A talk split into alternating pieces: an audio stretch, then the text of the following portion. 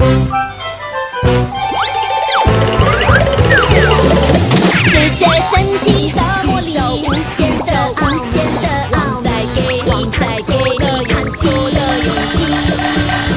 什么皮肤会下雨？为什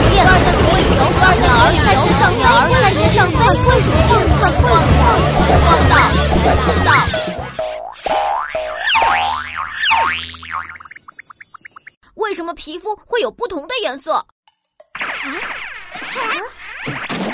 你们看，你们看，好多异国美食啊！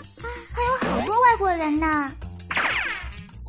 哦，大米饼，你看什么呢？为什么他们有些人的皮肤那么白，有些人又是棕色的呢？因为他们来自不同的国家呀。不同国家就不同肤色吗？大家肤色不一样，不是单纯因为不同国家的关系。人的肤色不同，是由于黑色素的分泌量多少和分布状态不一致所形成的。当黑色素的量较多，并以颗粒状集中分布于生发层时，皮肤的颜色为黑色。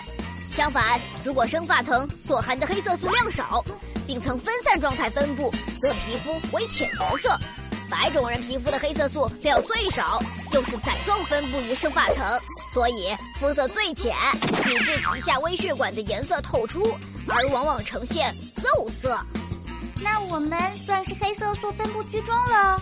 是的，早期不同肤色的形成与环境影响有着密切的关系。但是随着人类社会的发展，地理环境对人体的作用也就不断减弱。不同人种的肤色还与遗传有一定的关系。比如非洲人的皮肤呈黑色，虽然他们后代移居到美洲或欧洲，但黑色的皮肤仍然被遗传下来。黑色皮肤的人来到黄皮肤的地方也不会变黄吧？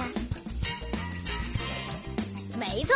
另外，深肤色对人体有一定的保护作用，能更好的忍受紫外线的强烈照射，保护深层的组织免受伤害。哇！我要是多晒晒太阳，是不是就能变全黑啦？啊！啊！呃。